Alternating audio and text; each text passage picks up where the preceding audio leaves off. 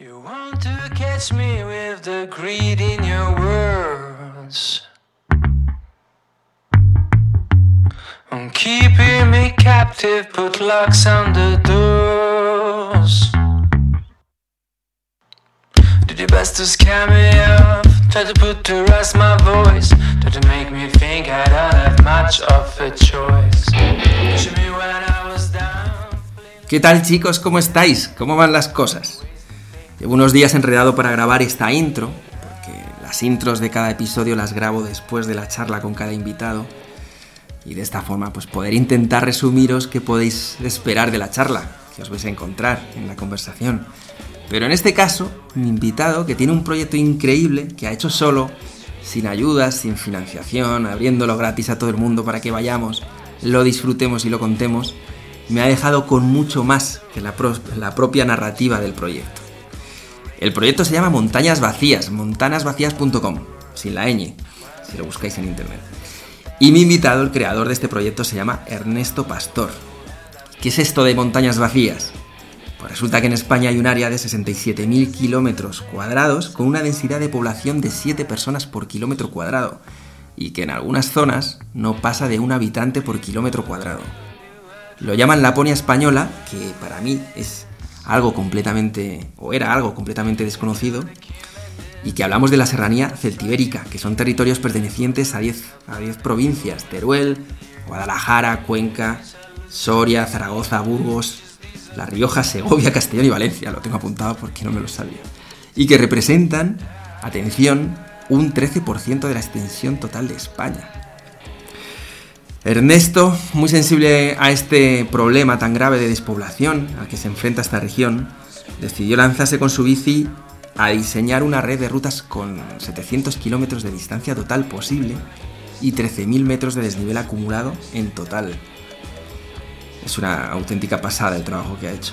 La magia de, de este recorrido sobre todo es que podemos hacerlo a nuestro gusto porque se ha tomado las molestias de crear enlaces, atajos y poder dibujar nuestro propio recorrido dentro de la red de rutas independientemente de, pues, del tiempo que tengas o cómo quieras hacerlo, si vas a, a pasar más noches, menos noches y que en su página web pues, ha identificado dónde se puede dormir, dónde hay refugios, dónde se puede comer, dónde hay fuentes de agua, en fin, un trabajo espectacular.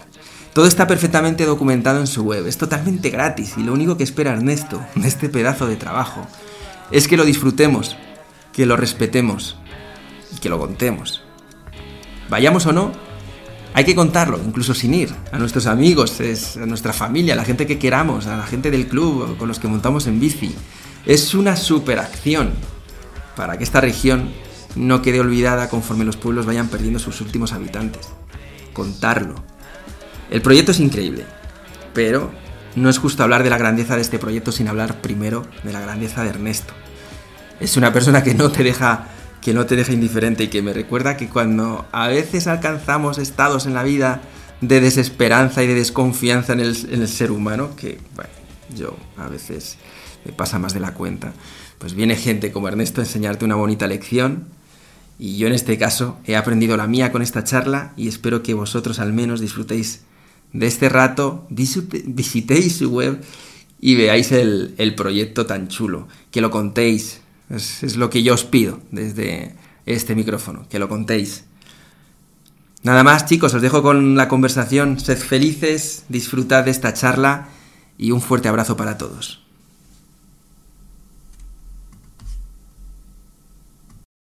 ¿Cómo estás? ¿Cómo estás? Encantado. Vale, ya está.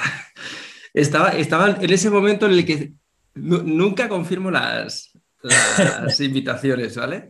Entonces mando el justo el link en ese momento, dos, tres minutos antes, y siempre me quedo ahí pensando, hostia, debería de empezar a confirmar el día de, de la grabación, porque un día no aparecerá nadie y me quedaré aquí solito. Tranquilo. ¿Cómo estás? Pues muy bien, ¿y tú? ¿Has montado en bici? Yo sí, mira, recién duchado estoy. Es que aquí son caros, los días de 19, 20 grados son muy caros aquí en Teruel, entonces son Ya, prioridad máxima. Lo siento por, por ser tan descarado el otro día, pero... Tú sabes que ese, ese es, un, es un comodín que siempre podemos jugar los ciclistas, ¿no? Eso es como sabemos que por una cosa o por otra siempre es difícil encontrar el momento para montar en bici y, y vamos, o sea, yo encantado, de la hora que sea. Estaba deseando conocerte y pasar un ratito hablando contigo del proyecto. Y, y, además ahora que vamos a ir a hacerlo nosotros dentro de poquito. Anda, sí, qué bien. Sí, tengo un amigo que está ya, que ya ha hecho la mitad, más o menos. está allí. Entonces nos vamos a encontrar con él para hacer grabación también. Con Willy. Claro, sí. Hablo todos los días con Willy. Hablo todos ¿En los serio? sí. Me va narrando en directo todas sus vivencias. Como ya sabes que a él le cuesta mucho hablar y es tan callado él. ¿Y le conoces de antes o qué? No, no, no, no le conozco de antes. Eh, simplemente eh, hablamos unos días antes de que él viniera aquí para sacar información y porque estaba bastante sorprendido de lo que estaba viendo y cómo funcionaba todo esto de montañas vacías, ¿no? El concepto y todo esto estaba como un poco extrañado el hombre de, cómo lo tenía yo montado, de que estuviera yo solo en todo esto, de que no hubiera nada de tarifas por ningún lado, de que no intentara eso, que no vendiera yo nada.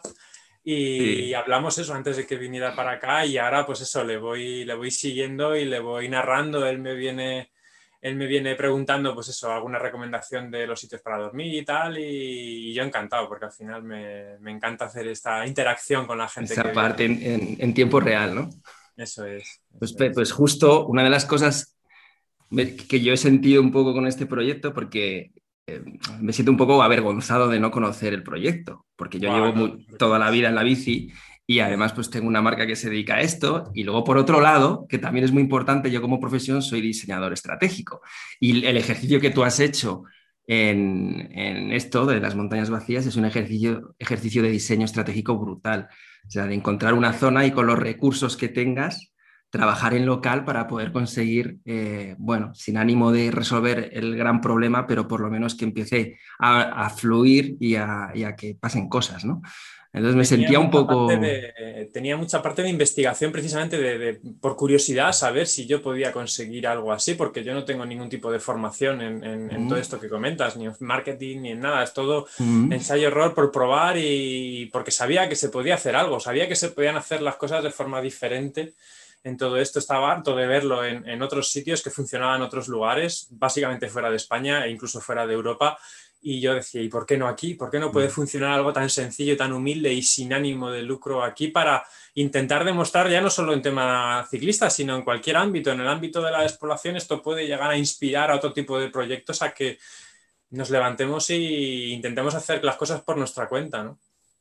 Pero buscando lo que nosotros, como diseñador, yo toda la vida de, de este tipo de cosas, lo que buscamos es resolver eh, pues, problemas sistémicos o problemas que, encuentras en muchos ámbitos de la vida, ¿no? que trascienden más allá muchas veces de, pues, de, resolverlo financieramente o de que sean proyectos lucrativos. ¿no? Eso es lo chulo y lo interesante. Por eso te digo que me, me siento avergonzado, pero bueno, de una forma como, ligera, ¿no? pero como me lo trajo Willy el proyecto un día y me dijo, mañana me voy, ¿vienes conmigo? Y digo, uy, pero si acabas de venir, porque acababa de hacer un viaje él hasta, hasta Ferrol había estado aquí en el podcast, eh, somos amigos, habíamos estado juntos y no sé qué. Y digo, pero claro, claro, fantástico. Y caigo en cuenta que se había ido hacía una semana. Y digo, pero ya no te vas. No, montañas vacías, tío, hay un proyecto ahí que un tipo ha hecho una locura de proyecto y no cobra nada y no hay, que pagar nada. Es que no lo entiendo, es que no sé qué. Y digo yo, y ya me, puse a, investigar un poco, a entender el proyecto y, y enseguida te contacté. Y cuando me dijiste, claro, claro, lo buscamos y lo hacemos, yo en ningún momento he estado hablando con Willy estos días porque nos vamos a encontrar en la ruta, pero en ningún momento hemos hablado que él haya hablado contigo ni que yo haya hablado contigo. Él sí me avisó que me ibas a escribir para, para comentarme y bueno, yo estaba encantado porque además lo conocía, conocía tu podcast y tu, tu canal y tal, y entonces bueno, yo encantado para mí un honor porque es que al final Además, te lo tengo que decir, que, que, que me siento muy identificado con, con un montón de, de, las temáticas que tú tocas, pues porque a mí yo también soy una persona muy curiosa, bueno, como has podido ver para montar mm. todo esto, soy una persona muy curiosa, me encanta investigar todo tipo de ámbitos. Y cuando tú hablas de nutrición, cuando hablas de filosofía, cuando hablas de psicología, cuando hablas de motivación, pues son temas que a mí me, encanta investigar sobre ellos y sobre los que podríamos estar en 18 o 19 podcasts seguidos hablando porque, porque son temas que me apasionan también. Entonces, para mí cuando me escribiste fue una gozada, un, un pues mira, qué, qué, lujo, porque llevamos poquito tiempo con esto y, bueno, pues yo voy haciendo un poco el tipo de contenidos que, que yo que me gusta consumir, que es verdad que en habla hispana no los encuentro, los encuentro más de fuera pero bueno, pues todas estas curiosidades eh, que tenemos en común, por lo que comentas, son las que busco siempre. Y entonces, eh, luego he, empezado, he visto algunos vídeos tuyos y todo esto y he dicho, ostras, digo, tiene que, tiene que aparecer por aquí. Luego siempre lanzas la monedita y si hay suerte, pues cae en el, lado que, que quieres y ahí sí que recibiste guay. Entonces, bueno, yo tengo, tengo muchas curiosidades de todo este, de, este proyecto, ¿vale? El, proyecto de Montañas Vacías, para todos los que nos estén escuchando, la mejor recomendación es que entren en la página web que ha, que ha creado Ernesto y que es una, es una chulada, que la ha hecho él con sus manitas y las ilustraciones y sus textos y todo se la ha currado él. Y es muy bonita y parece hecha por, por equipos profesionales no es por desmerecerte, pero por lo que he oído por ahí, tú no te dedicabas a esto. Así que es todo un... Me dedicaba ni me dedico. ¿Y te dedicas? Luego, luego quiero que me cuentes un poco de eso.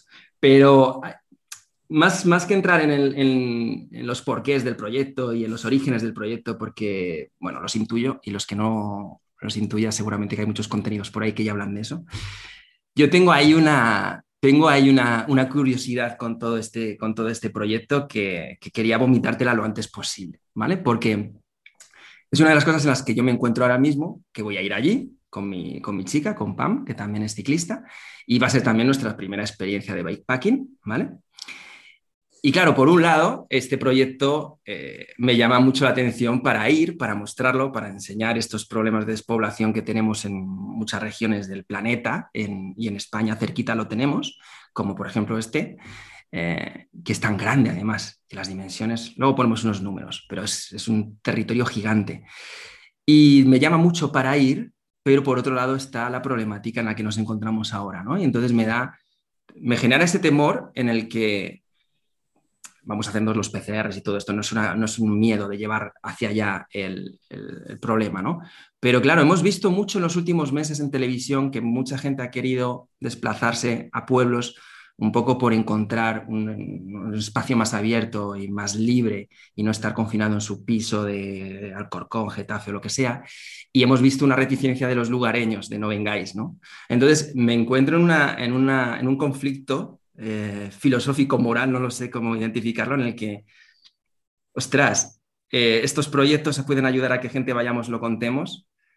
Quizá no quieren que vayamos en este momento, quizá no estamos haciendo bien en ir. Y fíjate todo lo que te soltaba así de, primeras, sin calentar. Eh, sí que al principio de la pandemia, los primeros meses, cuando todavía teníamos cierta movilidad, sí que hubo mucha movilización en los pueblos para para decir, bueno, si no os acordáis de nosotros de normal, ahora no toca que os acordéis de nosotros, ¿no? Esa fue el comienzo eh, de, todo esto, los primeros meses, una vez que nos podíamos mover. Ahora el sabor que yo percibo más bien es el de esa personita que tiene un alojamiento, que tiene una tiendita, que tiene un pequeño bar, un pequeño restaurante, que lo está pasando, que lo ha pasado fatal, que en muchos casos no han sobrevivido y han tenido que cerrar. Y veo que, por lo que estoy percibiendo, están deseando que venga gente. Eso por el lado del que tiene un pequeño, pues es un pequeño negocio eh, por, por, funcionar, ¿no? Ya no es aquella fiebre de no nos traigáis nada que no es nuestro, ya no percibo eso porque realmente ya a nivel eh, comunidad autónoma sí que estamos abiertos, entonces ya sí que hay más movimiento en los pueblos y saben que es algo que es necesario, que tenemos que empezar ya cuanto antes para que los pueblos no mueran del todo, no se puede retrasar más. Mm, ya no percibo eso. También es verdad que ahora no tengo tanto feedback porque Willy es el primer ciclista que está recorriendo en este, en este año. En este año, en serio.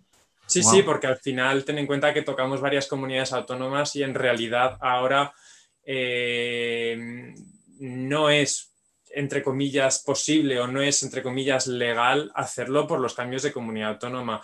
eh, Willy tiene su empresa, tiene los beneplácitos, tiene toda su documentación en regla. De hecho, ya le han, le han pedido la documentación un par de veces eh, la Guardia Civil él es súper simpático, súper amable y no ha tenido ningún problema. De hecho, le preguntan qué tal, qué está haciendo, qué recorrido está haciendo y han sido muy simpáticos con él. Saben que puede hacerlo y no le han puesto ninguna pega. Pero claro, la mayor parte de gente tiene la problemática de que hasta que no abran fronteras las comunidades autónomas no van o no vamos a poder hacer, me incluyo yo que también tengo ganas de, hacer algo así. Entonces, eh, mm, sí sé que algún fotógrafo, alguien que hace contenidos multimedia, sí que ha venido a hacer algún trabajo por aquí. Pero en cuanto a ciclistas es el primero, con lo cual, como te digo, no tengo mucho feedback, pero entiendo que los pueblos están deseando ya de, de empezar a mover los alojamientos y los negocios locales. Y, y, al final ahora tampoco va a haber tanta interacción con la gente porque no hay tanta gente en los pueblos ahora. Y la gente mayor, pues eso sí que va a ser más reticente a lo mejor a que te sientes con ellos a charlar en la plaza del pueblo y tal, pero también, es más, también somos nosotros más así ahora, también somos ahora más reticentes a ese tipo de contacto. Es una, una riqueza que nos estamos perdiendo porque eh, ahora no va a ser tan fácil ese contacto con la gente para poder interactuar y poder intercambiar historias con la gente de los pueblos. Pero bueno, ya llegará, ya tocará. Y ahora, pues bueno, los que tengan suerte de poder hacerlo con las circunstancias actuales, pues bueno, ¿por qué no hacerlo? Claro. Claro, nosotros estamos en una situación parecida a la de Willy, con, el trabajo que queremos hacer de documentación del sitio eh, queremos aprovechar pues, pues para poder eh, disfrutar de este recorrido haciendo, haciendo pues, parte de nuestro trabajo, que es crear contenidos. ¿no? Y por un lado se pierde esa, esa, interacción más personal de la que ya hablas en varias entrevistas y hablas también en artículos y cosas así que he leído, que, que no pierdas la oportunidad de pasar ese, ese momento con, con, las personas que allí habitan, que son todas normalmente bastante mayores y que te cuenten historias y demás, pero bueno, no podemos tener quizá esto o no podemos tenerlo tan cercano como lo tendríamos en una situación normal, pero también podemos ayudar a los comercios que queden, que están con, con lo que allí dispongan, que nosotros, por ejemplo, planificando un poco qué nos íbamos a llevar, ¿no? De comida y cosas así, pues al final la lista la hemos reducido al mínimo, mínimo, mínimo, mínimo posible para comprar prácticamente en el día a día lo que se pueda según donde estemos, independientemente de que nos alimentemos pues chorizo, jamón o lo que sea. Esa es otra de las cosas que te quería preguntar, porque soy un eh, loco de la comida. Pero De todas formas, el contacto lo vais a tener. Eh, es diferente, va a ser una forma diferente y tenéis una cosa muy importante que es la llave perfecta para abrir el, eh, suena muy cursi lo que voy a decir, para abrir el corazón de la gente que, os encontréis, que es la bicicleta. Eh, mm. la gente nos ve en bici y instantáneamente es como que abrimos un, un medio de comunicación con la gente en los pueblos. No es lo mismo que te vean bajar de tu todoterreno, llegues allí con tu camisita bien elegante y tal somos como más vulnerables, somos más eh, eh, susceptibles de ser, entre comillas, queridos y, la gente suele, bueno, suele tener ganas de conocer sobre nosotros, de preguntarnos y tal. Y es gente que no hay que olvidar que llevan meses en el pueblo sin salir, con lo cual también tienen ganas de interaccionar con, otros humanos, con lo cual otros. vais a tener ese contacto seguro. Qué bueno. Esto que comentas además es, es algo común que muchos cicloviajeros me han, he estado contando en diferentes eh, momentos que hemos compartido, que la bicicleta siempre en cualquier lugar del mundo y en cualquier población y en cualquier cultura y en cualquier, bajo cualquier religión, siempre genera esa curiosidad de dónde vendrá, hacia dónde va, de querer acercarse, de querer ayudar. Y es una de las formas que muchas, muchos cicloviajeros se han convertido precisamente en cicloviajeros sin haber montado nunca en bici, porque tras años eh, pues haciéndolo a base de, de autostop, de mochileo que se llama y cosas así, en la bicicleta no solo encontraron la libertad de poder parar cuando quisieran y de viajar despacio, sino una conexión que no tenían antes con los pueblos que llegaban. Y eso es una de las cosas que yo quiero vivir. Yo no he viajado nunca en bici. He, viajado por todo el mundo para hacer carreras, porque sobre todo he corrido, claro, y eventos de bici, cosas así. Y, pero claro, llevo mucho tiempo queriendo, mirando esto, ¿no? De reojo y diciendo, ostras, esto a mí me va a enganchar. Eh, tengo mucha curiosidad de ver cómo me desenvuelvo en esto y de verme capaz de estar con muy poquito, ¿no? de que con esas cosas que llenas las alforjas para dos, tres días, también puedes estar 15 o 20. Solo es cuestión de lavarlo y, colgarlo. Exactamente.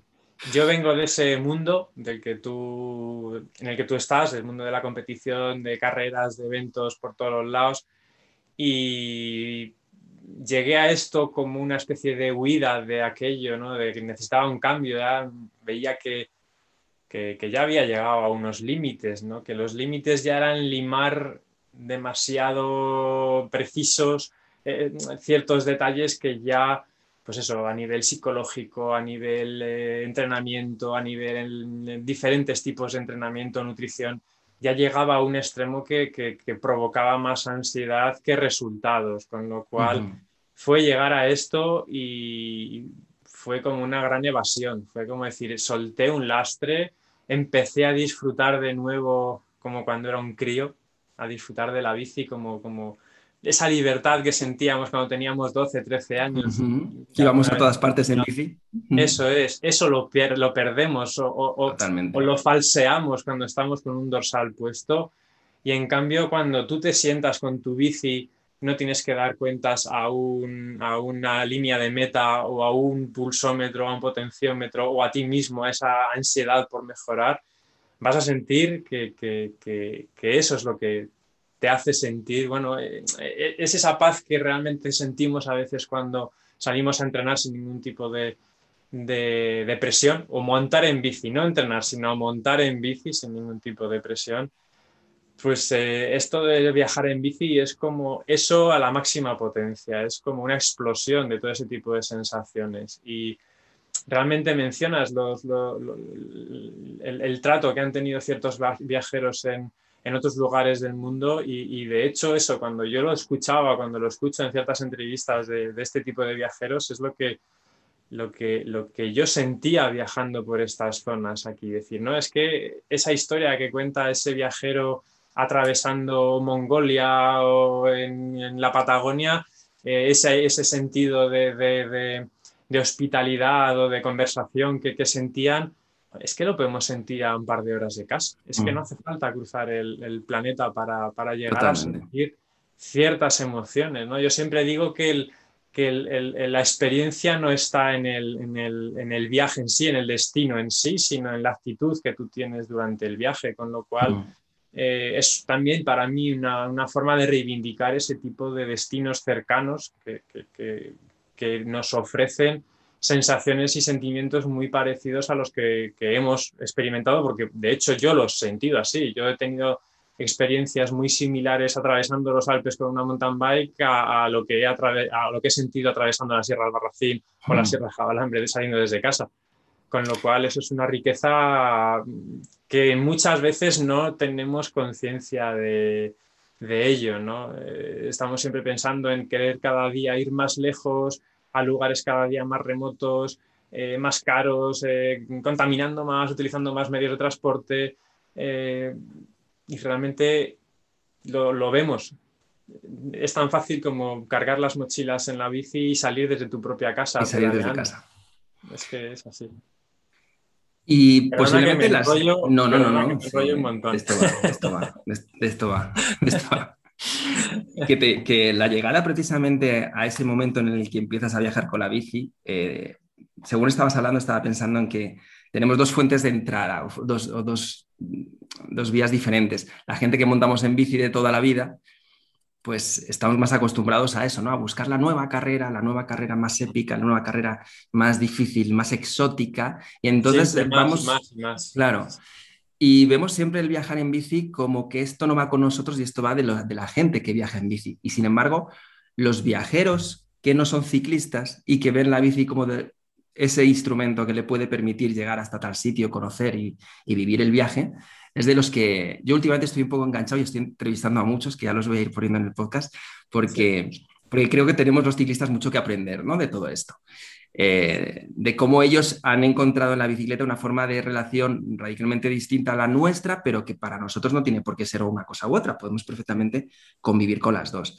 Pero, pero creo que los ciclistas tenemos como una sensación de, bueno, llamo ciclistas porque a mí el concepto cicloturista es que no, no, no, no, me suena súper raro. Los ciclistas en general, como que quizá no nos creemos que seamos capaces de hacer ese tipo de cosas, ¿vale? Yo creo en el fondo hay un miedo ahí, eh, de, bueno, pues tendré que improvisar, no hay, un, no hay un recorrido marcado, no hay un avituallamiento, ¿qué pasa si me quedo sin esto? ¿Dónde, ¿Pero dónde voy a descansar? Tenemos además el concepto de que en una carrera por etapas, pues te metes mucha caña, terminas, vas al masajista, luego comes, luego descansas, luego no sé qué, y al día siguiente vuelves a estar preparado y dices, ¿cómo me voy a hacer un viaje de 12 días? si no tengo todas esas cosas, ¿no? Y hablándolo mucho con Willy, porque Willy además pues tiene su carrera por etapas muy, muy reconocida y tal, pues siempre me dice lo mismo, dice, yendo despacio, yendo despacio, tienes que, lo importante es lo que queda, lo que queda del viaje es eh, la experiencia del viaje, no el destino de lo que estabas hablando. Lo importante que se va a quedar es lo que vaya pasando en el día a día. Y en esa preparación nosotros ahora en estos días, cuando ya nos empezamos a agobiar, porque es nuestro primer viaje en bici, nuestra primera experiencia, lo primero que estamos con Will, y eso es como que sabemos que tenemos un escudo de protección en el que hay que pensar. Es un aval. Sí, pero, pero sí que eh, ha habido ese, pues unos momentos de agobio, bueno, ¿y cuántos días vamos a poner? Pero ¿y, si invertimos tantos días? Y empezamos a entrar en una planificación que no tenía ningún sentido. Y hoy mismo yo he tenido una pequeña crisis y ya le he dicho a, a mi chica, le he dicho, no, no, no, los días que sean. No sé si van a ser tres, si van a ser cuatro, si van a ser seis o si van a ser siete. No podemos hacer la ruta completa. Vamos a empezar en Albarracín, vamos a ir para arriba y vamos a ir viendo qué va pasando. Y si vamos con un ritmo de que cuatro o cinco días son maravillosos, pues fantástico.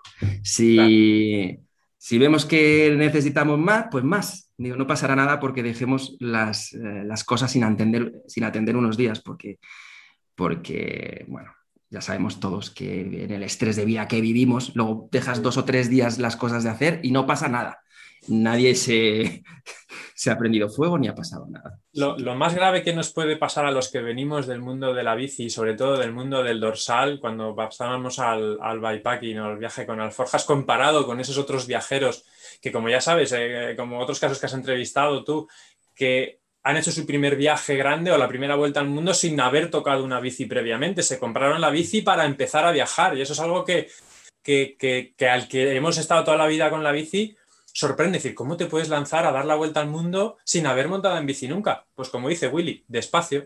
Y cada día más, el primer día harás 50 kilómetros, el, siguiente 90 y el, quinto hará 120.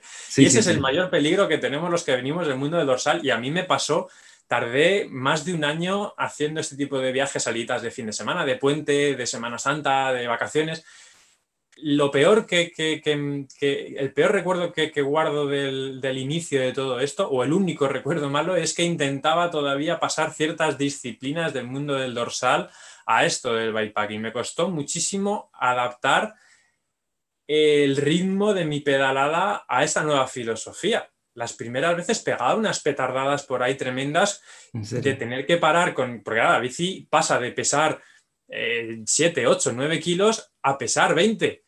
Y no es lo mismo, tú antes hacías X kilómetros y ahora si intentas hacer esos, esos kilómetros acabarás muerto.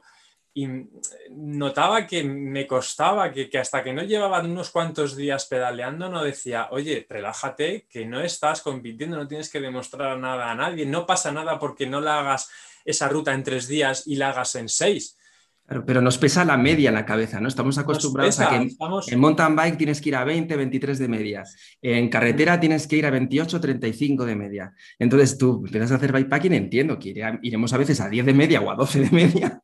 Yo estaba obsesionado con las horas de pedaleo. O sea, yo había veces que haciendo viajes yo solo de recreo dormía dos, tres horas porque pensaba que estaba en la Transibérica o en la Transcontinental, como si tuviera que dar cuentas a alguien de que he pedaleado 20 horas al día. Me daba igual la media porque sabía que dependía de otros factores, pero ¿de qué me sirve pedalear de noche cuando estás haciendo este tipo de cosas? fue, fue muy chulo, muy gracioso. Ahora me río, pero en aquel momento era cuestión de decir, relájate, medita un poco, haz un poco de mindfulness, decir, oye, que no estás aquí para dar cuentas a nadie, relájate y disfruta que esta es tu nueva vida de ciclista. y eso tiene que ver precisamente con la capacidad o la discapacidad que tenemos de, estar donde hay que estar, ¿no? De, esa, estar presentes, ¿no?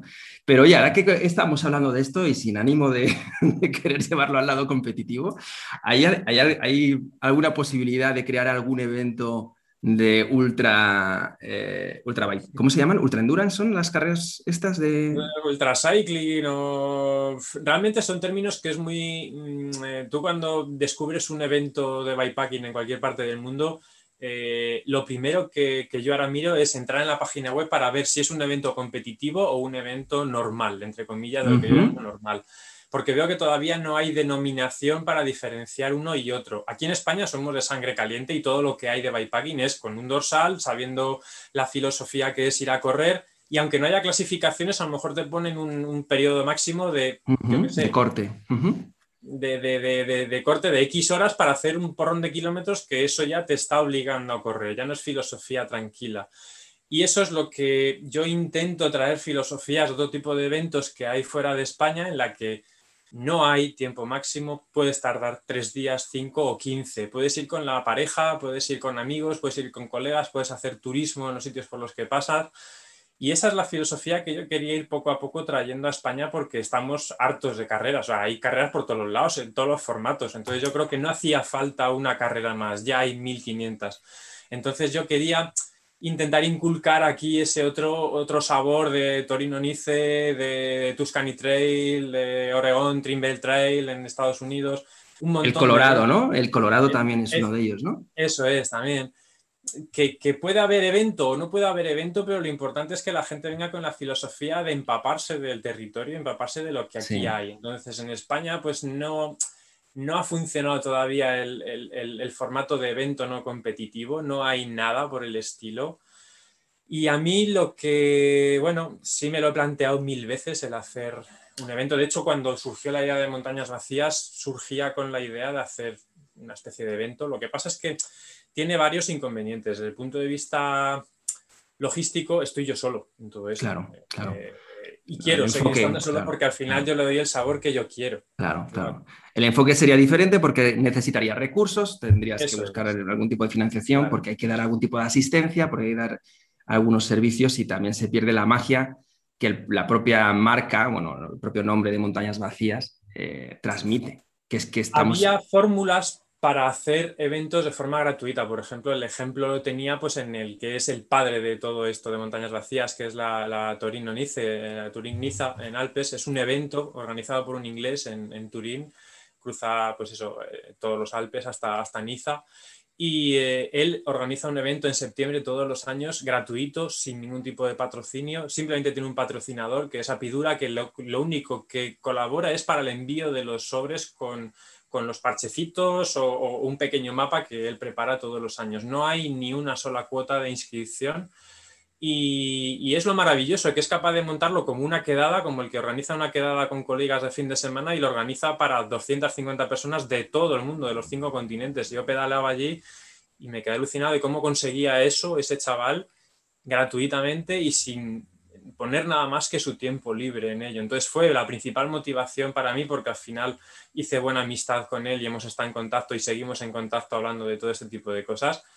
Pero él ahora está sintiendo la parte 2, que, aparte de la logística, de preparar todo eso, es que tú no sabes la motivación que vas a tener dentro de dos, tres, cuatro, cinco años de seguir organizándolo. Igual tengo mm, hijos, igual tengo mm, una persona mayor que cuidar, igual mis circunstancias laborales mm, cambian.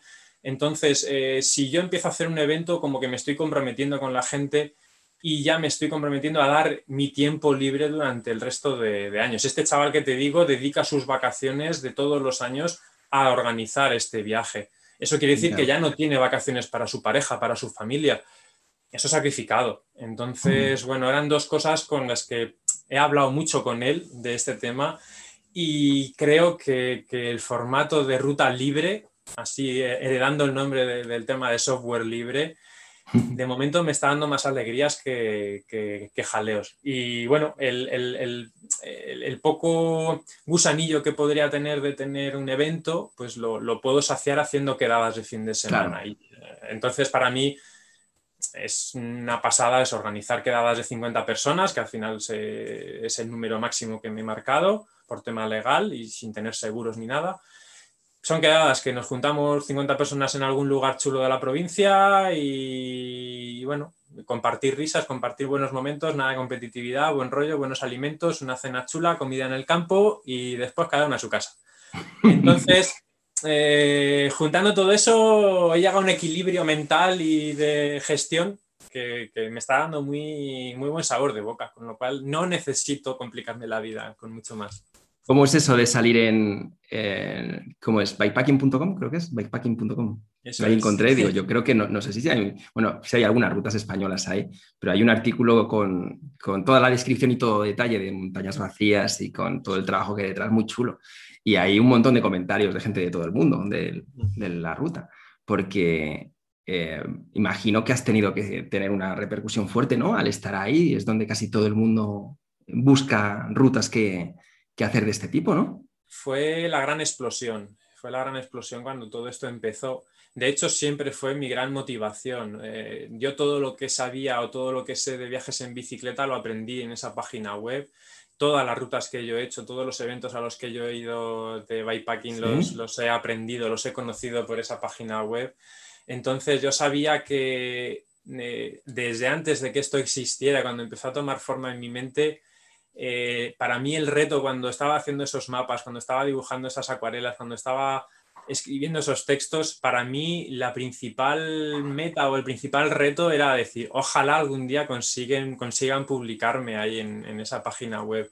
Y lo hice con todo el mimo del mundo precisamente para conseguir, eh, pues eso, los atractivos suficientes para que alguien en esa página web le llamara la atención. Yo sabía que el listón estaba súper alto porque están los mejores fotógrafos, están los mejores periodistas, los mejores viajeros.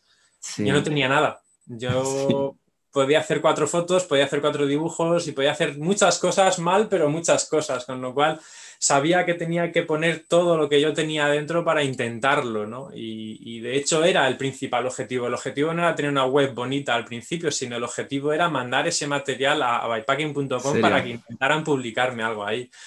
Con lo cual, cuando lo publicaron fue la gran explosión. Ya llevaba unos meses publicada la web en España, pero como que fue todo mucho más, como que no se lo creía nadie. Y cuando apareció ahí es cuando ya empezó a tener repercusión de verdad. Empezaron a venir gente de fuera y se empezó a hablar, se empezó a publicar en otras webs extranjeras. Y cuando pasó eso es cuando nos veíamos aquí dentro de España. Y eso fue muy agradable y muy chulo de ver.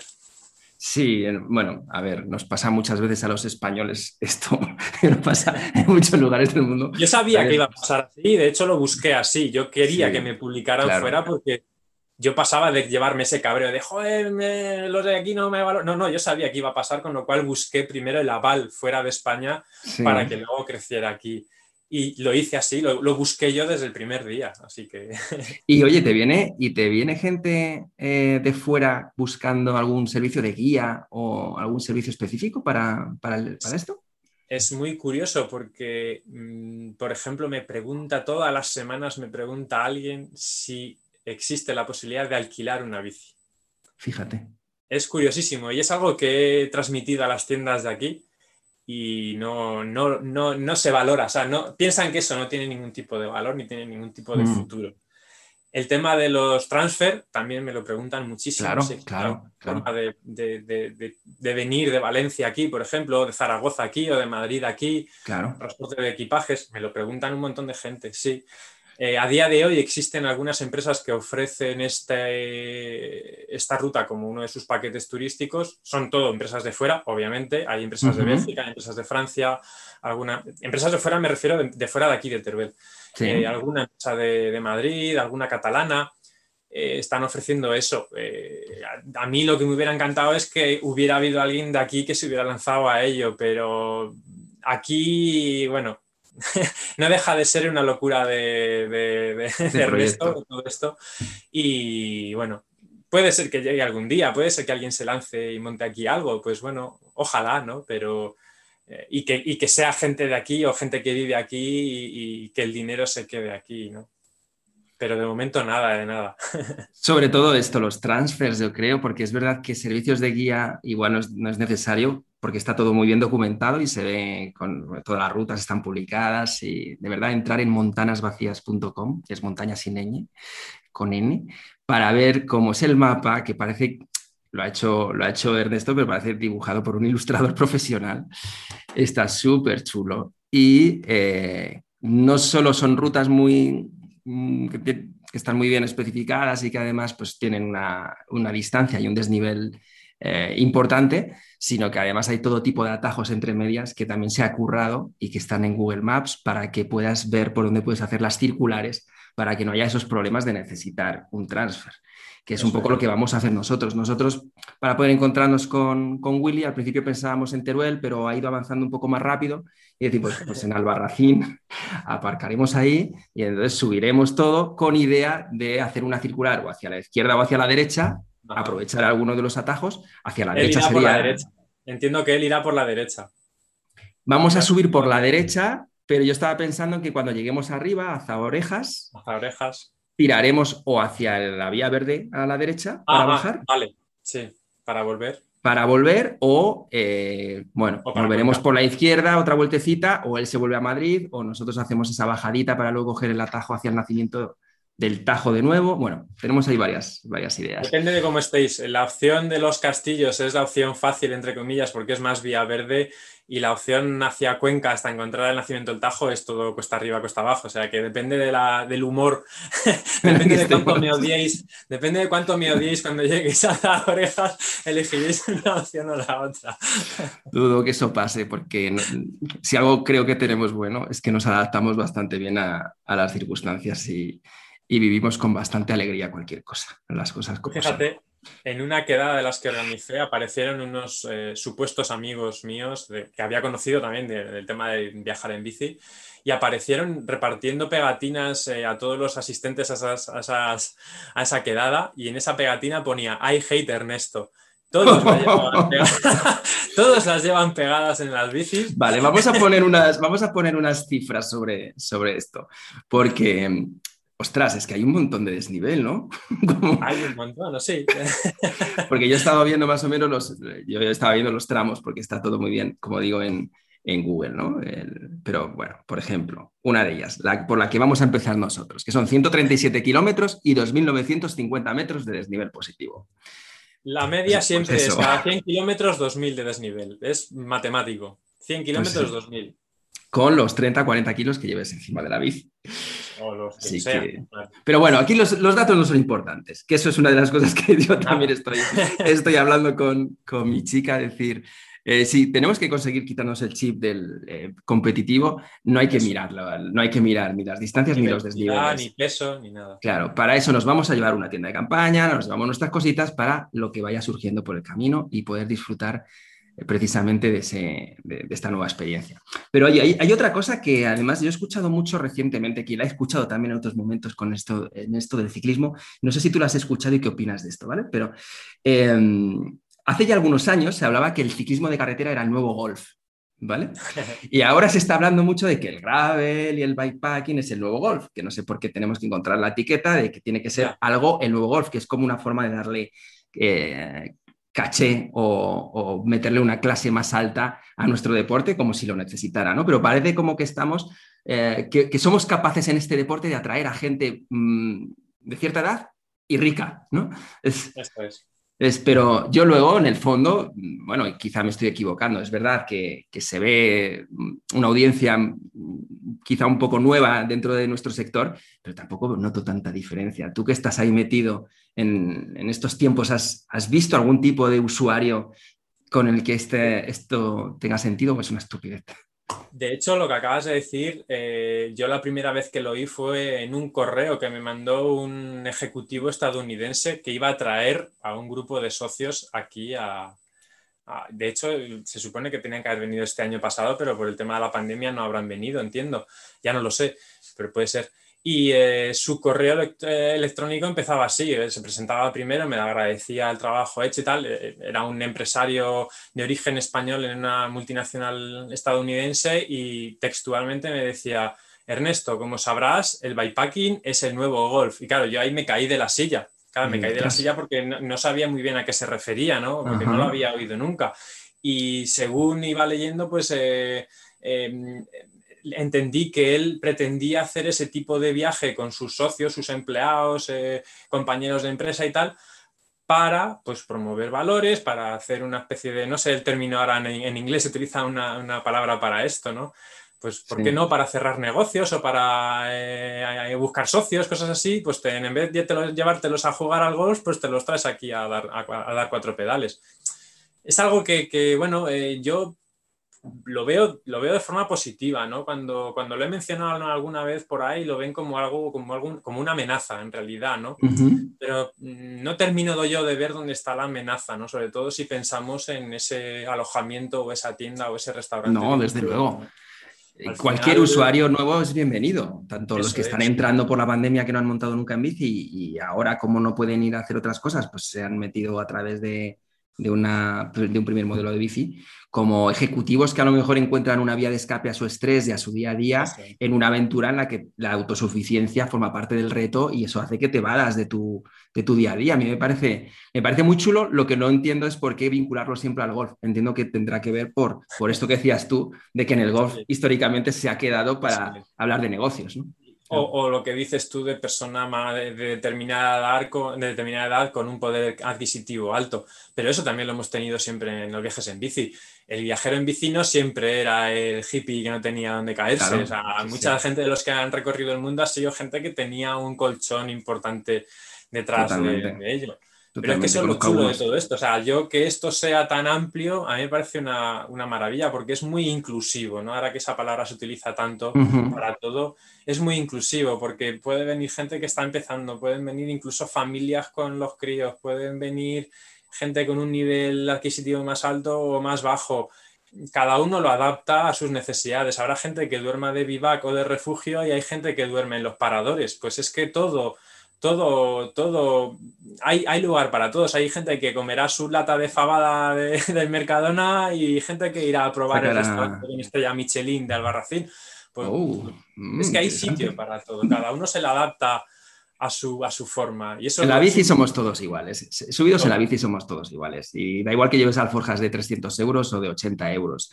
Al final. Eso fue una de las cosas que a mí me gustó tener la oportunidad de explicar. Eh, me invitaron a un congreso de, empresarios de aquí de la, de la Sierra de Albarracín y eh, el principal tema mío era intentar hacer ver a esos empresarios que éramos un, target para ellos, que éramos gente útil para ellos, que no pensaran que somos el simplemente hippie arrastrado que no se va a gastar un duro o se va a comprar solo la barra de pan, porque encima lleva el chorizo de su casa, ¿no? Que esa es la imagen que podemos tener a veces, ¿no?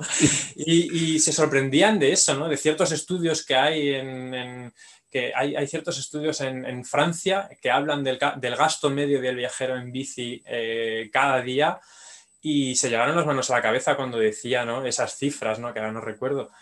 Y bueno, me gustó tener esa oportunidad porque creo que cambió algo, ¿no? Ahora mm, veo que hay mucha más sensibilidad de ese mundo a abrir esa mentalidad para pensar que, realmente sí podemos ser un recurso a utilizar, que eso no solo pasa en los hoteles buenos de Benicassim ni de Benidorm, o en Gerona, o en Alpes. O en Mallorca. O en Mallorca, que es que podemos llegar a cuidar al ciclista incluso aquí por muy hippie que parezca, ¿sabes?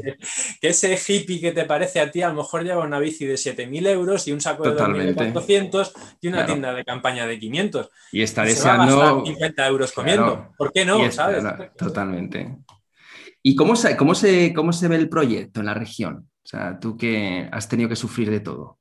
Eh, hay un yin y un yang. Eh, por un lado está, pues claro, la desconfianza, el, o sea, desconfianza no, porque al final no, nadie desconfía de esto, pero... El, Prudencia.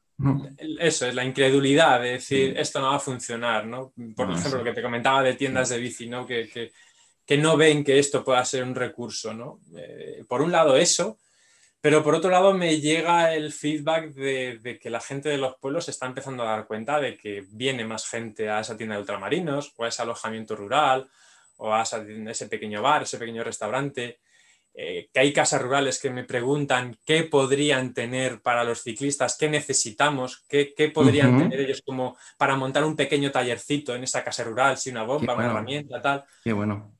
Me está llegando ese feedback de que quieren subirse a la oportunidad de, aprovecharlo, ¿no? No pierden nada porque no les ha costado nada. Eso también lo chulo de esto, que ya les he dado el proyecto funcionando con cientos de ciclistas todos los años.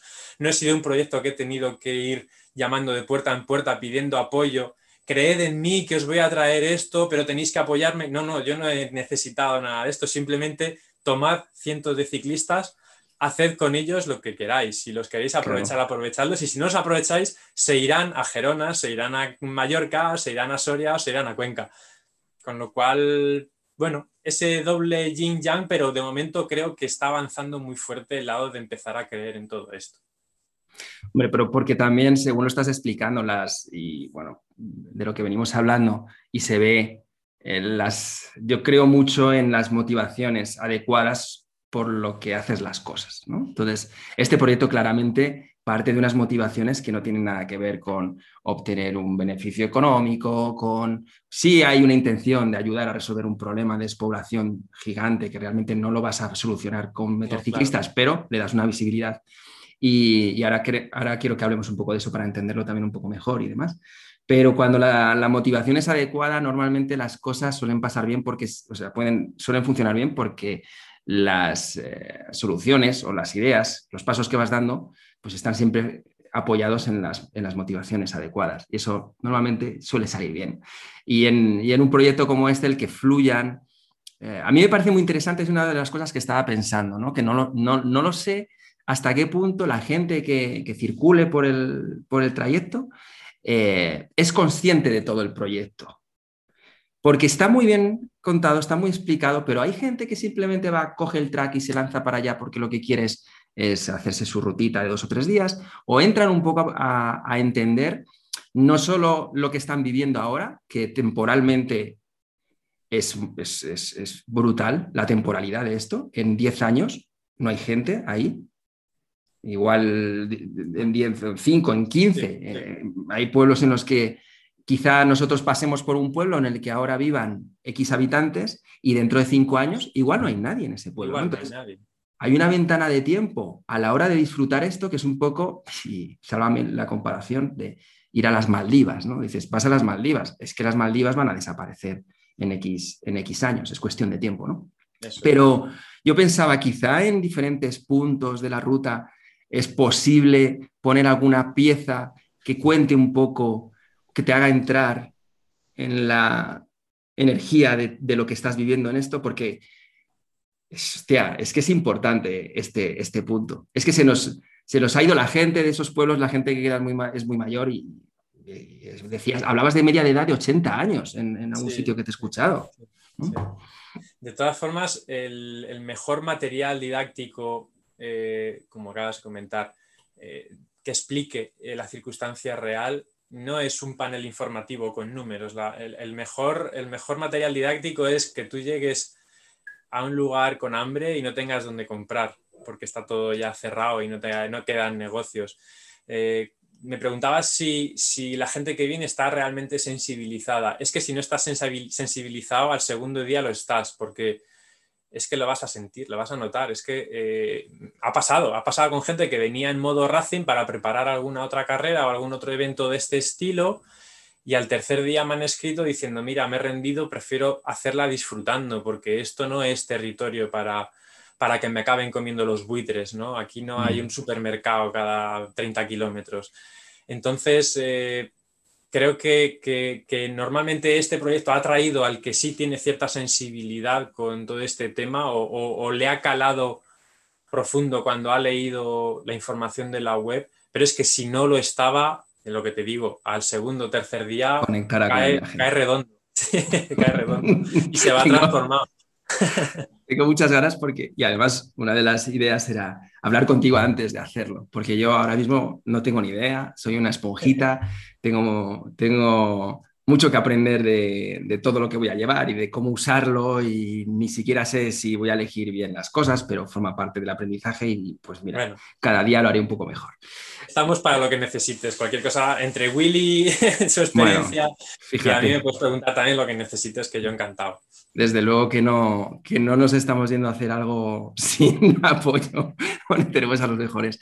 Pero en términos de, en términos de la despoblación, entiendo que, que ¿Existe algo, alguna razón más grande mm, o de peso para que haya ese nivel de despoblación tan grande en una región tan grande? Porque hablamos de que es dos veces el tamaño de Bélgica o sí, sí. las dos veces el tamaño de Bélgica. Eso es. Pues la, respuesta la tienes si te asomas tú por tu ventana. Tú eh, allá donde vives eh, ves la capital al fondo y esos, no sé, si son nueve millones de habitantes los que hay en la comunidad, una de habitantes, pues tú te pones a preguntar dónde nacieron sus abuelos o sus padres o sus bisabuelos y te van a decir muchísimos de ellos que de estas zonas. Y lo mismo pasa en Barcelona, en todo el arco levantino, que bueno, ahí en los años 50 y sucesivos pues se formaron muchas fábricas, mucha empresa y mucha industria y aquí no se formó ninguna, no se, no se, no se, no se asentó ninguna de ellas. Entonces hacía falta mano de obra, es que no, no hay que buscar otra explicación, simplemente eso, durante generaciones y generaciones las capitales han necesitado eh, en aquellos tiempos mano de obra y después han necesitado inteligencia, ¿no? Yo me tuve que ir de un pueblo para ser ingeniero eh, y no volví al pueblo. He tenido la suerte de poder volver a una capital pequeña y ser ingeniero en una capital pequeña. Pero las, e, estas zonas, tanto la capital como el extrarradio español, necesitan muchos recursos. Entonces los han cogido de aquí, claro, y, y, los ha cogido aquí hasta agotarlos. Entonces ahora, pues eso, quitando el poco turismo, agricultura y ganadería, pues no queda nada. No queda nada. No queda nada.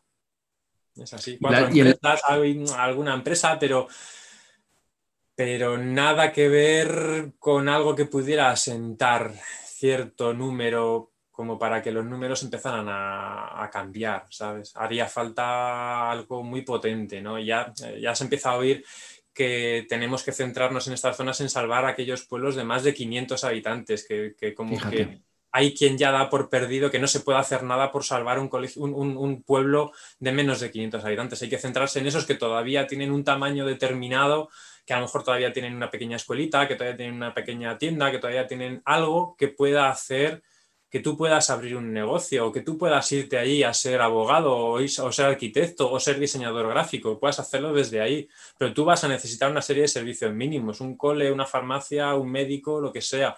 Claro el que se va a un pueblo de 10 habitantes, eh, lo que decimos en esta zona, de cada 10 se queda uno. Eh, de esos 10 que lo han intentado, 9 van a volver a la ciudad o a un pueblo más grande.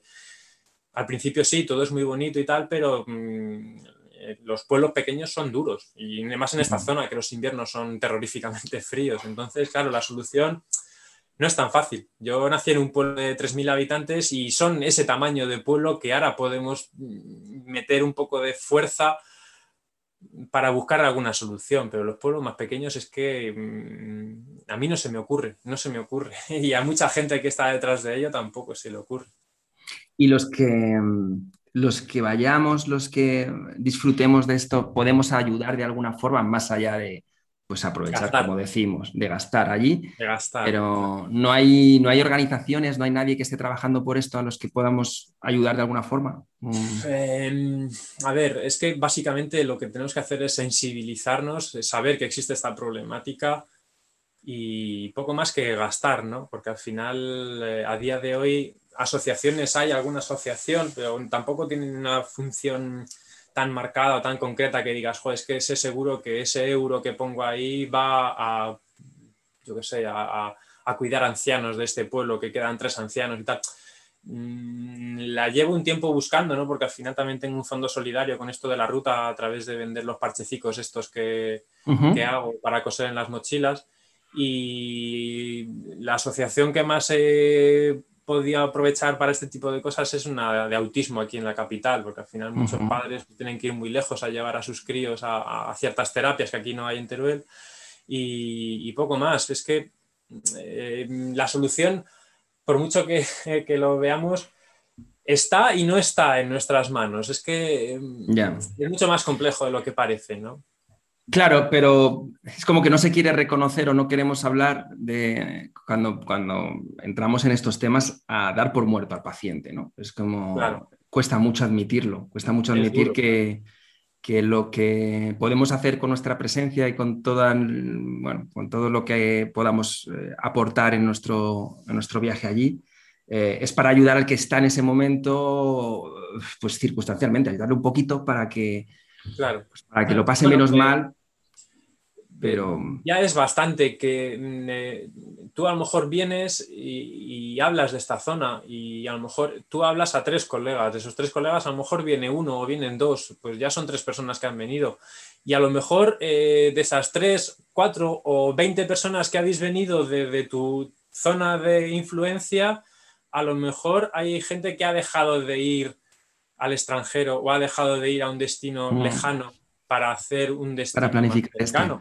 Pues es que yo creo que, eso tiene una potencialidad brutal porque eh, está siendo una forma de turismo que contamina menos, que estás dejando menos residuo, eh, estás dejando más dinero en esas zonas, con lo cual es una forma muy potente. Parece que, tomarse un café en un pueblo es poco lo que puedes conseguir, pero es mucho más porque es un efecto dominó y al final puedes reactivar unas zonas y convertirlas en, un, en, en ¿por qué no? Porque tú te pones a preguntar hace tres años y quién tenía esta zona en el listado de, posibles destinos para irte de vacaciones en, el año, hacer un viaje en bicicleta. Pues bueno, si ahora este año hay X cientos que, tienen a montañas vacías como una posibilidad en, en, su destino de vacaciones, pues bueno, a lo mejor el año que viene ya no son X cientos, sino que son cerca de los miles, claro. Bueno, pues puede ser un motor de cambio que si eso lo aplicamos, pues yo qué sé, imagínate, aparte de la bici, eso mismo puede hacerse con el turismo de estrellas, con el turismo de buscar setas, con el turismo de arte, de, cultura, de gastronomía. Es que lo que ha funcionado en montañas vacías podría funcionar en cualquier ámbito que alguien quiera lanzarse a hacerlo. Y eso es lo que, lo que yo creo que tiene mucho poder, ¿no? Un montañas vacías no va a arreglar nada, pero 10, 15, 20 montañas vacías puede empezar a tener un efecto muy chulo, ¿no? No montañas vacías como tal, sino cada uno sí, de sí, te entiendo. Ese mismo Entonces yo creo que eh, esa es la solución. Pasa por eso, porque nos lo creamos entre todos y todos los que, los que preparamos las cosas y los que venís a hacer lo que otros hemos preparado, tenemos un poder muy, muy fuerte. Muy, mm. muy fuerte. Y cuantos más seamos, mejor porque más se darán cuenta arriba que eso tiene un efecto y eso puede hacer cambiar cosas porque cada vez puede haber más profesionales que se, que se decidan a venirse a vivir en un pueblo, a exigir más medios y eso puede generar que el carro cada vez pueda andar de una forma más con más fuerza, ¿no? No sé si me, si me he explicado.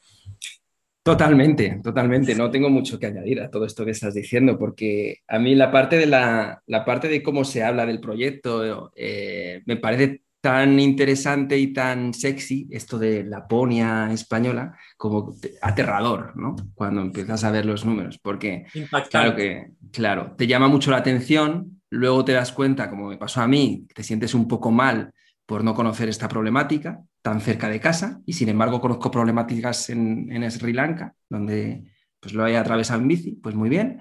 Y, claro que sí, no, es, no hay que desmerecer ninguna problemática en el mundo, porque yo al menos tengo un pensamiento muy global sobre las cosas siempre. Pero claro, ¿cómo no vas a conocer algo que tienes a, dos horas de, tu casa, donde, donde además tenemos muchas cosas en común, ¿no? culturalmente y, gastronómicamente. Esa es otra de las cosas. No en común, es que es la misma cultura, no es que haya culturalmente un nexo, es que lo que, pasa, lo que pasa ahí, eh, a mí me recuerda, por ejemplo, a lo que han vivido mis abuelos, que bueno, yo no tengo abuelos desde hace mucho, ¿no? Pero bueno, pues mi abuelo era pastor, mi abuelo fue muchas cosas, pero entre ellas pues fue pastor, ¿no? Entonces yo, yo tengo, guardo en mi memoria muchas historias que nos contaba de, pues, de esos viajes que se hacía durante semanas con su, con su gaza de pan, con su chorizo, el ganado y con lo que fuera cazando, pescando por ahí, ¿no? En aquellos años 30, o años 40 en, ese tipo de, épocas. Entonces, pues te conecta emocionalmente. Eh, y eh, ya sé que no se le puede exigir a la gente que nos esté escuchando ni nada cierta responsabilidad ante esto, pero yo creo que curiosidad se les puede, se les puede animar a, tener, ¿no? Ten curiosidad, acércate, vívelo y sé generoso, porque en la vida siempre hay que ser generoso, pero hay que elegir también en los mejores momentos y en los mejores lugares y con las mejores personas con las que ser generoso. Y lo que tú has creado en este proyecto, precisamente, es una fuente de generosidad en la que estás abriendo todas unas posibilidades a un, territorio en el que en principio no aspiras a que suceda nada, pero sabes que, que, lo que has hecho, que se hablaba, por ejemplo, en esta película de Kevin Costner, creo que es, que se llama eh, Fields of Glory o algo así, Campos de Sueño, creo que es. Bueno, pues en los años 80 hay una peli de Kevin Costner en la que construye un, campo de béisbol para que venga su padre, que está muerto, viene como fantasma, con sus amigos a jugar, ¿no? Y hay una cosa que se repite constantemente en la película, que es construyelo y ellos vendrán. ¿no? Entonces es algo que, a, mí pues, se me enganchó de esa película porque él va teniendo visiones todas las, las noches y cosas así que le dicen que si construye un campo de béisbol allí en su, en su farm, en su granja, pues podrá volver a, su, a ver a su padre, ¿no? Y efectivamente lo construye y vienen a jugar todas las noches los fantasmas y tal. Es muy bonito, ¿vale? Pero bueno, es un poco... Pero lo que quiero decir es que ese ejercicio de, de hazlo y sucederán cosas, Eso es. es. algo que has hecho tú a las mil maravillas y que, y que cualquiera que nos oiga que entre, por favor. Yo voy a dejar toda la información en, la información del podcast. Además, voy a meter algún clip de vídeo también por sitios y, por ahí. Y luego me vais a estar escuchando hablar de esto durante por lo menos un par de semanas que voy a estar contando la, aventurita y os voy a estar enseñando pues, la parte de la ruta que hacemos nosotros, que va a ser más o menos, pues no sé si va a llegar ni siquiera un tercio de la ruta, porque es, grandota. pero... Así tenéis excusa para volver. Totalmente. Y para, y para conocerte a ti también en persona, y, igual, pues incluso compartir alguna pedalada. Pero, pero es eso, ¿no? La, animar a la gente a que, sea, a que se acerque, a que, a que tenga su propia opinión sobre lo que vea y a que sean sensibles a esa temporalidad. Que yo creo que, que a veces nos cuesta mucho estar presentes y de verdad sentir y vivir lo que, lo que nos toca en ese momento. Pero si no somos capaces de hacer esto porque estamos muy estresados y al final nos vamos con la bici y no somos capaces de conectar con el viaje, bueno, al menos ten en cuenta esa temporalidad de lo que estás viendo, que va, que va a tener una cierta caducidad. Y bueno, eh, nada, tengo hemos hablado muy poco de bicis y hemos hablado muy poco de los datos técnicos de, de todo esto. Ya, bueno, pero, pero bueno, hay muchas cosas ahí que me interesaban y, y no te quiero robar tampoco más tiempo. Tú tranquilo, no hay prisa. Bueno, oye, tema comida, ¿vale? Porque yo en principio me voy a llevar cuatro chorradillas. Yo además soy aquel, ese tipo de ciclista que puedo echarme un día entero sin comer y no tengo problema. Estoy bastante adaptado. Saber ayunar, eso compartimos también gustos y es una ventaja que yo lo he notado. ¿eh? Cuando he viajado por ahí, el, tener costumbre de hacer ciertos ayunos de vez en cuando te da una tranquilidad, saber que puedes aguantar un día entero sin, sin poder. Comer. ¿Haces ayunos tú también de vez en cuando? También, sí, estoy enganchado. Eh, para mí, vamos, para mí ha sido durante antes y un después en, un montón de cosas. Empecé con, empecé con curiosidad más eh, espiritual o bueno, más, bueno, cosas mías. Y, luego pues me fui dando cuenta que tenía eh, una repercusión física que me gustaba mucho y me estoy metido en muchas cosas y todavía estoy en, una rutina de vida un poco alejada de donde quiero llegar a estar más en el futuro. Eso quiere decir que tengo un volumen de estrés más alto del que me gustaría. Y fíjate que el ayuno me ayuda mucho con eso también, a tener una claridad y a, pues conseguir que el cuerpo se, se otro ritmo diferente. Mm. Sí, me hace estar más tranquilo y eso es algo que voy. De una forma más calmada también eh, y el estrés es que simplemente desaparece, ¿no? Y, el pedalear sin, haber tenido nada en el, estómago es también un ejercicio impresionante. Te das cuenta de decir, ¿cómo puede ser que una máquina tan perfecta pueda funcionar con tan poco? ¿no? Te das cuenta, ¿no? Has estado todo un montón de años y te habrá pasado exactamente igual a ti. Perdona que, me he desviado del tema completamente. No, no, no, no dale, dale. lo he aplicado a los viajes en bici. Yo antes es que necesitaba comerme cada media hora la barrita gel o lo que fuera cuando estaba mm. haciendo mis entrenamientos y mis historias. Y ahora he pasado a decir, es que puedo estar un día entero pedaleando, haciendo un par de comidas, si toca, ¿sabes? Y, y es impresionante el, saber cómo funciona un cuerpo y cómo, no llegas a saberlo, ¿no? Pero a, sentirlo, a sentir que, que, que esa maquinaria tremendamente perfecta es capaz de pedalear kilómetros y kilómetros con cuatro cosas. Es una, una pasada. Perdona que he interrumpido completamente. Para nada. El, punto que quiero sacar a continuación es el de la comida. estamos en el mejor, en el mejor carril para llegar a él. Pero hay, un, hay un desequilibrio hormonal importante en la mayoría de la gente en la, en la sociedad moderna, en la que nos meten por todas partes que hay que, que hay que, comer mucho, que hay que consumir, consumir, comer, comer y comer. Pero el cuerpo está más que capacitado para pasar muchas penurias y hemos pasado grandes periodos de hambruna en la historia de la humanidad y, y, nuestro cuerpo es capaz de sacar energía de todas partes. Yo cuando hago estos periodos largos de días y cosas así, quiero ahora llevarlo hasta los cinco días o siete días, em, monto en bici todos los días. al ritmo que el cuerpo me, haga ir. Yo no aconsejo que la gente haga este tipo de cosas porque también es un proceso de adaptación. Yo llevo muchos años comiendo poco. Eh, comiendo poco, a ver, luego hay momentos del día que me, que me bueno, soy nacido en Zaragoza y como, como muy bien. Entonces, eh, no quiere decir que, yo eh, no me pegue mis homenajes y lo disfrute mucho. Y de eso quería preguntarte, de la comida en el, trayecto. Eh, ¿Qué cosas nos esperan allí? A ver, básico, básico, básico es que tienes que llevar un kit de supervivencia para el caso que no encuentres, yo siempre digo que hay que llevar una cena y un desayuno mínimo eh, para que te puedas salvar de cualquier imprevisto. Yo al final siempre acabo llevando más. Eh, siempre llevo muchos frutos secos, eh, muchos dátiles, mucho embutido al vacío, jamón, chorizo, escondido por todos los lados.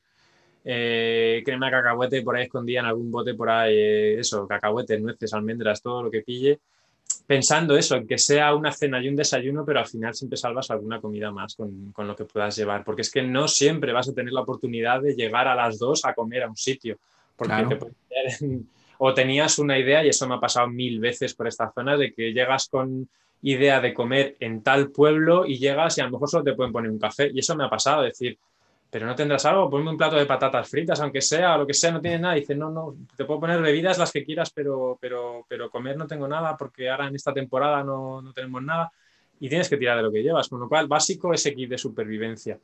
Luego, pues aprovechar muy bien, saber dónde tienes esos puntos en los que puedes comprar o tener eh, lugares para, para tomar algo y planificar, planificar en base a eso, ¿no? Más o menos si tú empiezas en Albarracín, eh, por ejemplo, por poner ese ejemplo, eh, tienes que saber lo que te esperan en los siguientes, yo que sé, 50, 60, 70 o 100 kilómetros. Es decir, bueno, pues desde Albarracín sé que en Bronchales tengo una pizzería y una tiendita pequeña. Luego sé que tengo Orihuela al Tremedal y luego ya sé que desde Griegos en adelante tengo todo el Tajo, que ahí ya no voy a encontrar nada. Entonces ya te puedes planificar, decir, bueno, pues llegue a la hora que llegue a tal sitio, sé que tengo que buscar algo para que me hagan un bocadillo o para comer o para comprar algo en, la tienda de ultramarinos. Y es eso, es tener cierta previsión. Y bueno, si pasas por un sitio y a lo mejor acabas de comer y ves una tienda, pues compra, compra, compra, porque a lo mejor después cuando vas a tener hambre ya no tienes opción de comprarlo. Entonces, déjate hueco en, las alforjas o, llévate alguna mochililla de estas que se pueda plegar y llevarla fácilmente de tela, porque te puede ir muy, bien para eso. Entonces es eso, cierta planificación y saber cuáles son esos huecos largos sin, ningún tipo de, alojamiento, o sea, de alojamiento no, de, punto de habituallamiento. Hay algo que no deberíamos de perdernos de, comida, Perdona que insista con la comida, pero es que es un disfrutón también. Eh, es que te vas a sorprender primero, de la austeridad con la que vas a tener que pasar varios días porque, porque a lo mejor no has tenido oportunidad de comerte un chuletón. Pero es que, claro, aquí ten en cuenta que, es una zona en la que la carne tiene una calidad tremenda y lo vas a ver en cuanto salgas de Albarracín, que hay vacas por todos los lados. El cerdo es buenísimo. Carne de caza, si es algo que la gente tradicionalmente a lo mejor come menos, pero los primeros días cuando pases por Bronchales, por Orihuela al Tremedal, por Griegos, vas a tener ahí una oportunidad de comer jabalí, ciervo, delicioso, unos guisos mm, que ni Obelix y Asterix. que Willy seguramente algo habrá catado ya. algo habrá catado. Algo le vi el otro día. Y bueno, siempre digo que aquí lo tendría complicado un vegetariano, un vegano. Ha habido varios, conozco varios amigos también. Mm. Pero es complicado. ya, ya, es una de las conversaciones que también teníamos porque Pam, eh, mi chica, es más plant-based que otra cosa. Eh, y entonces ella se está planificando un poco en base a, y si no puedo encontrar este tipo de cosas, me tengo que llevar grano integral, me voy a llevar una serie de cosas. Y bueno, yo, yo al final siempre se adapta y, yo sé que ella no tiene problemas, se adaptará. Pero, hay una ahora mismo no recuerdo, creo que es belga, que va a venir este año, que la idea que tiene, ella es vegana, y la idea que tiene es enviar mochilas a diferentes alojamientos del recorrido con su kit de supervivencia vegano, que no sé lo que habrá porque no entiendo tampoco mucho de eso, me, más o menos me, dijo que, cómo lo podía hacer y le eché yo una mano para planificar y se va a marcar como, como cuando en las carreras estas por etapas tienes ciertos puntos donde puedes dejar una mochila con ropa, pues, pues esto algo parecido. Va, sabe, sabe que cuando llegue a tal pueblo va a tener una caja de cartón o una mochila con su, yo qué sé, ¿Y cómo lo va a enviar? ¿Cómo va a contratar a alguien para que lo haga? no sé si lo iba a enviar desde Bélgica o cuando ya esté en España, cuando llegue a lo mejor al aeropuerto o cuando llegue a Teruel, a su hotel en Teruel, tener, pues distribuir diferentes paquetes, ir a la oficina de correos y mandarlo al alojamiento que va a estar en ese, en ese pueblo. Pues es que al final me pareció muy gracioso, pero es que la chica me decía que no le quedaba otra opción porque sabía que... Que es una región, claro muy específicos. Era vegana, pero vegana, no sé con qué otro calificativo más o qué apellido, pero. Igual era crudi vegana. Pues no lo sé, no lo sé. Sabía que no iba a poder encontrar, a no ser que hubiera herbolarios. Me preguntaba que en, cuántos pueblos podría encontrar herbolarios y yo le dije que solo en Teruel. No iba a encontrar un herbolario en ningún otro. Entonces al final optó por esa solución. Bueno, eh, creativa, claro que sí. hay que conseguir las cosas. Bueno, pues nosotros saldremos el miércoles que viene, entonces ya estamos preparando nuestros permisos y nuestras cosas para poder desplazarnos eh, libremente, para poder eh, hacer nuestros, nuestros contenidos y para poder mostraros a todos cómo es esto de montañas vacías que la verdad es que nos ha enganchado desde que lo conocimos y ya ha pasado un poco ese periodo de, vergüenza de cómo no puedo conocer este proyecto tan chulo. Pues ahora ya estamos totalmente volcados en, él. Eh, hay una de, las recomendaciones que haces por ahí, he leído en la web, que recomiendas que no se lleven gasecitos ni cosas de estas para hacer, para cocinar. Y... A ver, eh al final cada uno puede hacer lo que quiera, está claro, pero yo siempre digo que esta es una zona que es muy sensible con el tema de incendios y tal, y zona, no es, no es esto no es Asturias ni el País Vasco, no hay, no hay una humedad relativa muy, muy alta, ¿no?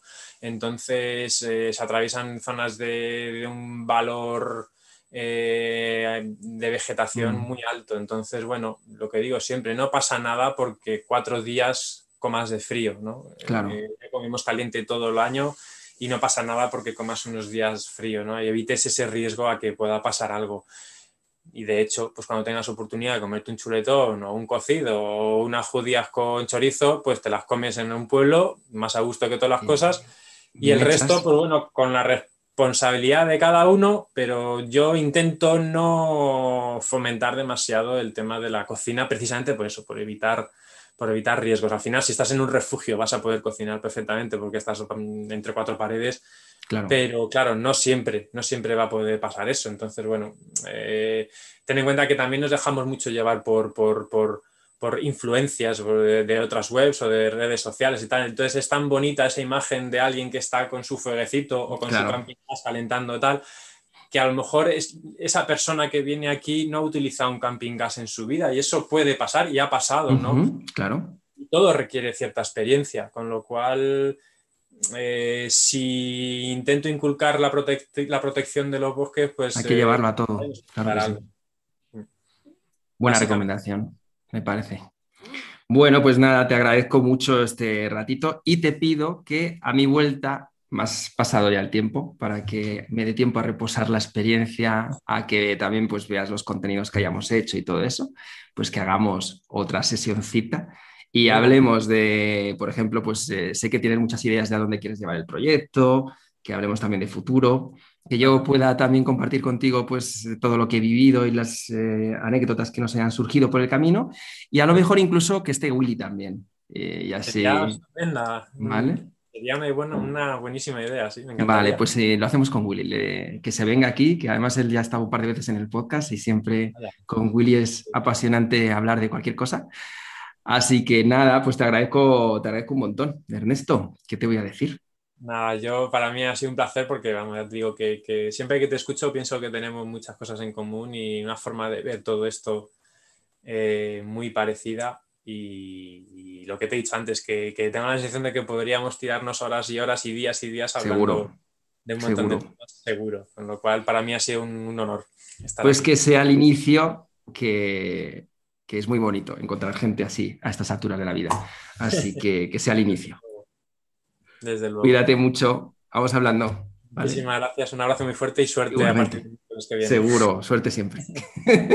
gracias. Chao, chao.